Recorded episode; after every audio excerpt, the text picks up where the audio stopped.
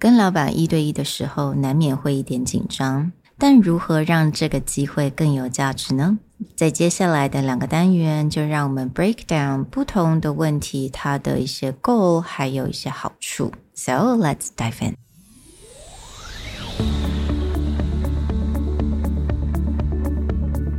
Hello，欢迎来到 Executive Plus 主管与沟通力的 Podcast。I'm Sherry, an educator, certified coach, and style enthusiast.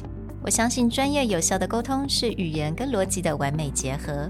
And I'm Nick, a startup consultant, corporate trainer, and late night gaming junkie. I believe great communication requires the right mindset and solid frameworks. 我们希望带给大家职场英语的技能、跨文化沟通技巧与其他能帮助您成为出色领导者的工具。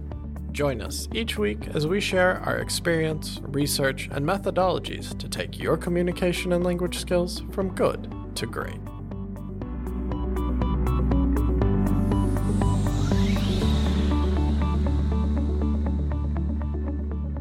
Hey, everybody, welcome back to the Executive Plus podcast. Recently, I've been reading quite a few books on management and leadership. Two books that stood out to me are The Hard Thing About Hard Things by Ben Horowitz, one of the leaders in commercial cloud software back in the 90s and 2000s, and also High Output Management by Andy Grove, the guy who turned Intel from a slowly dying memory company into the world dominating chip provider it is today. In both of these books, they highly emphasize the importance of one on ones. And when it comes to leadership and management, having this kind of one on one dynamic with the manager and the direct reports as a way to build connection, understand performance, and really build better relationships between leadership and the rest of the team. But one thing that happens is many people know one on ones are important, but they don't understand what is the purpose of a one on one. And they just turn it into a what are you working on recently report. Mm-hmm. Well, magically, the Harvard Business Review actually just output a great article talking about what are the questions that an employee should bring into a meeting with their manager mm. in order to maximize the way a one on one is used. And like Nick said, it's very easy to get into this. What are you working on? What do you need help with? and these kind of questions during the one on one。那我们我最近也是跟 Nick 有常常有很多的 one on one，尤其是跟我们的团队。It's easy to get into that, I would say. You know, without any like prep or anything, you immediately would just go into like, yeah, what are you guys working on?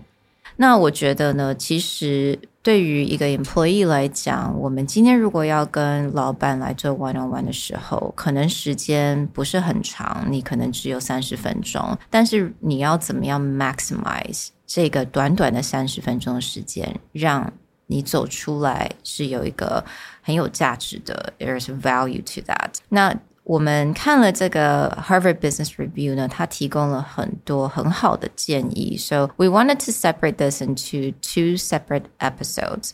那我们也提供给大家一些我们的想法 and kind of our feedback to these questions and how to make these questions even better or how to cater that to you. The first theme of questions around the idea of asking for guidance and input. Rather than going in there and be like, this is what I'm working on and I need you to make decisions, which is good for larger meetings when you need to move things forward. One on ones is really about growth. Mm. So we wanted to focus the first section of questions on how do you get more guidance from the person? The first question they suggest asking is I'm having some challenges and struggles with X. Can you help me think about how to navigate and address X successfully? Mm. And along with that, you can also just ask, mm, could you suggest any ideas and thoughts around how I could get more support to help with project Y? The last question is, what do you think of my idea Z?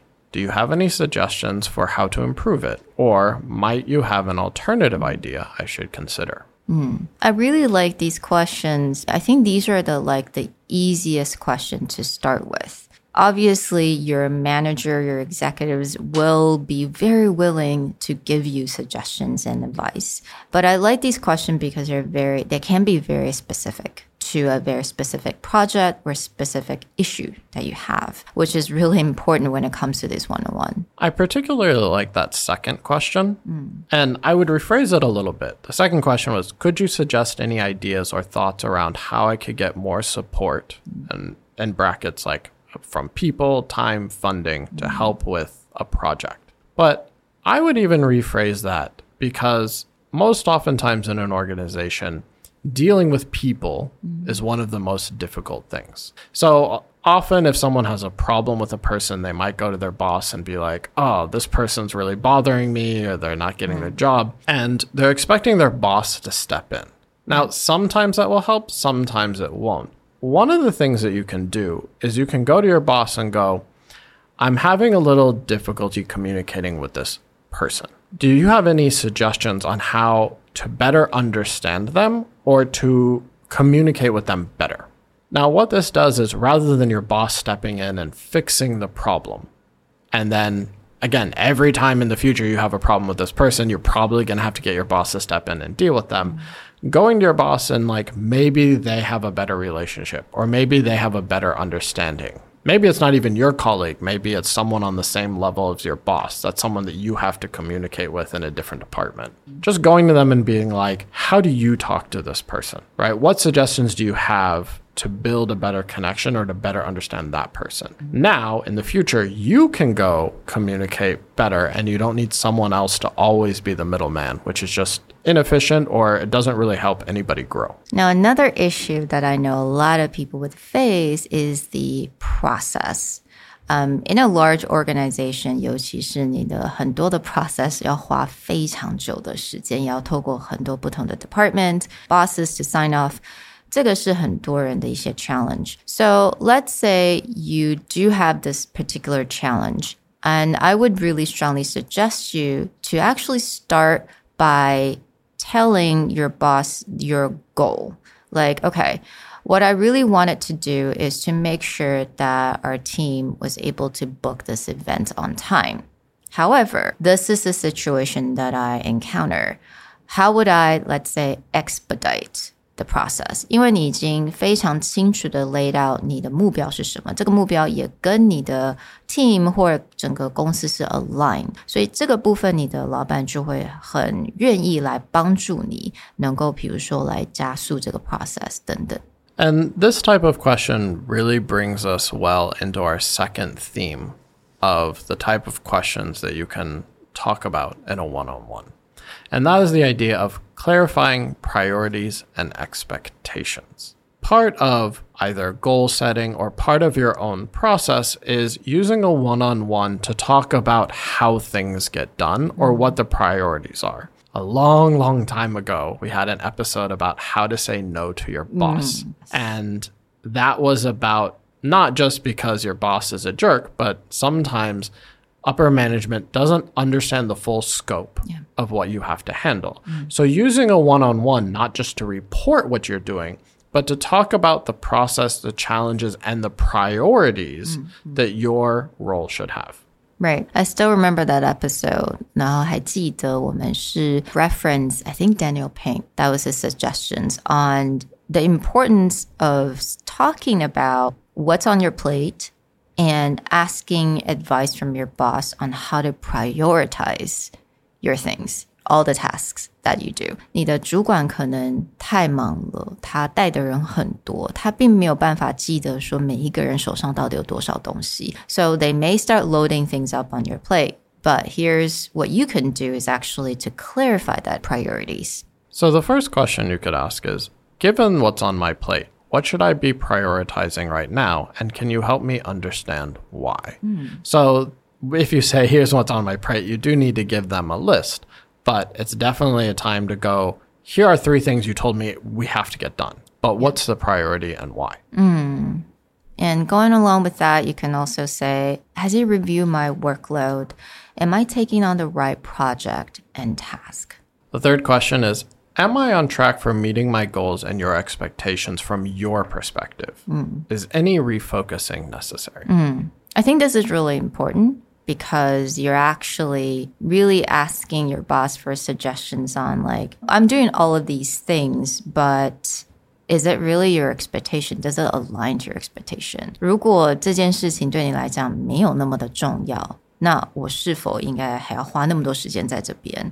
Right? So I think it's like I I like that very last bit is like is any refocusing necessary? Yeah, part of that is also a lot of people just have KPIs, and that maybe gets set at the beginning of the year, but things have changed. Yeah. Or something like you may be hitting your KPIs, but your boss may have much higher expectations or even just higher hopes. Mm-hmm. Like, I really see this person as a leadership potential.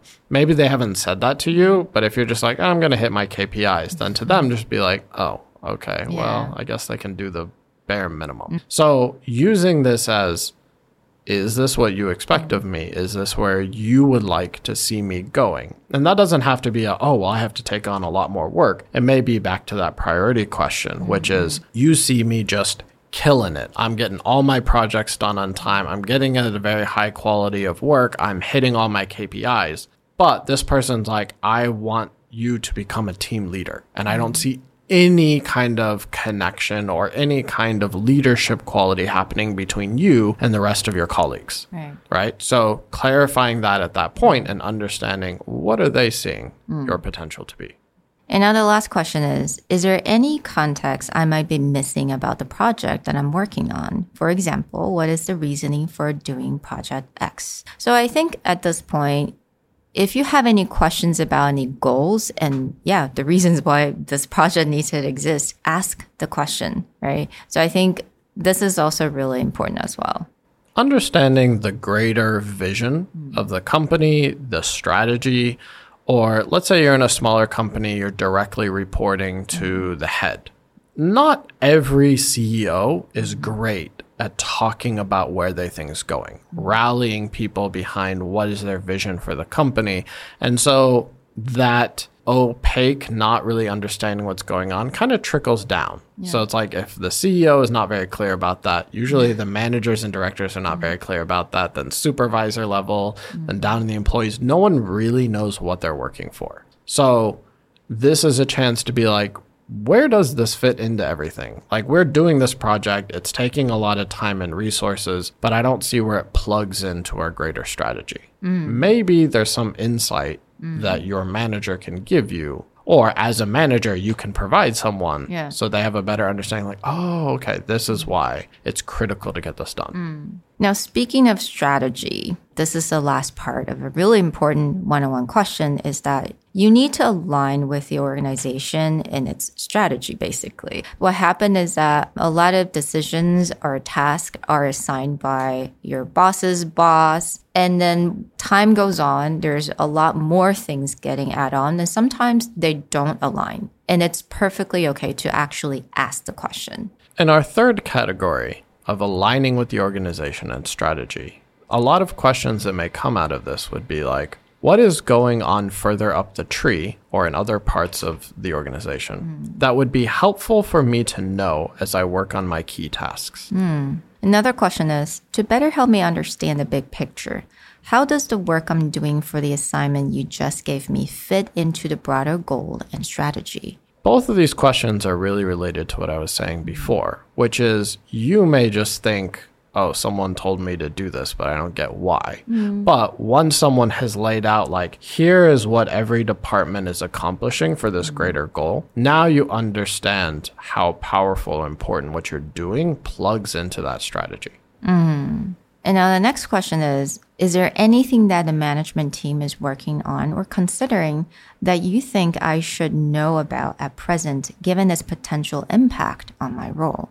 This question seems more like fishing. Yeah, a little bit. from the standpoint of like, I see you guys are really interested in AI.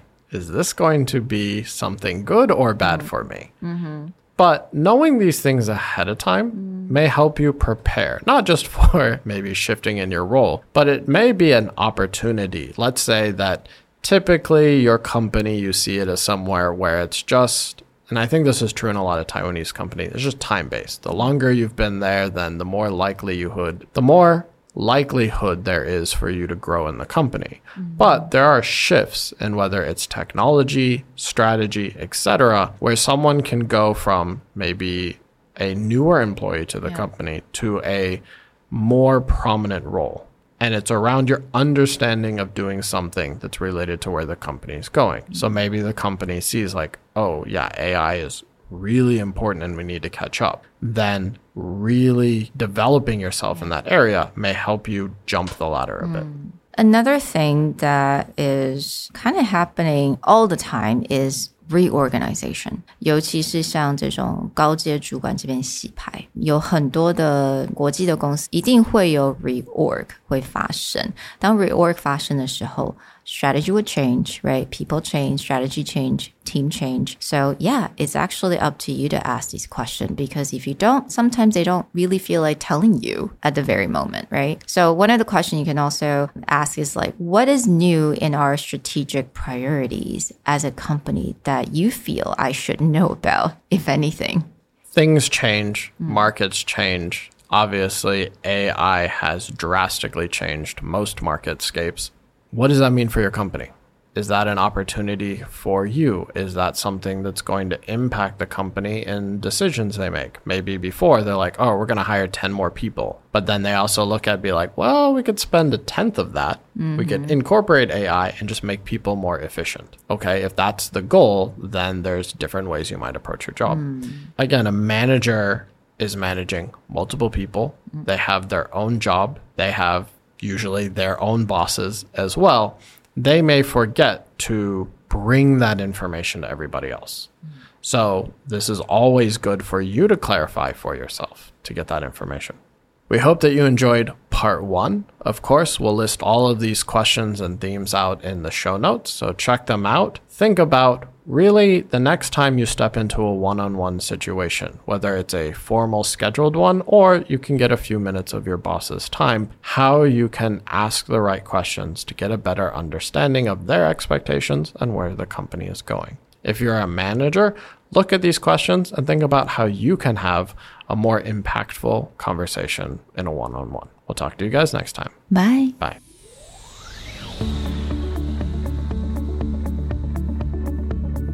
The Executive Plus podcast is a Presentality Group production, produced and hosted by Sherry Fang and Nick Howard. You can search us on Facebook, 主管英文 Executive Plus. You can also find us on Instagram, Communication R&D, and email us at sherry at epstyleplus.com.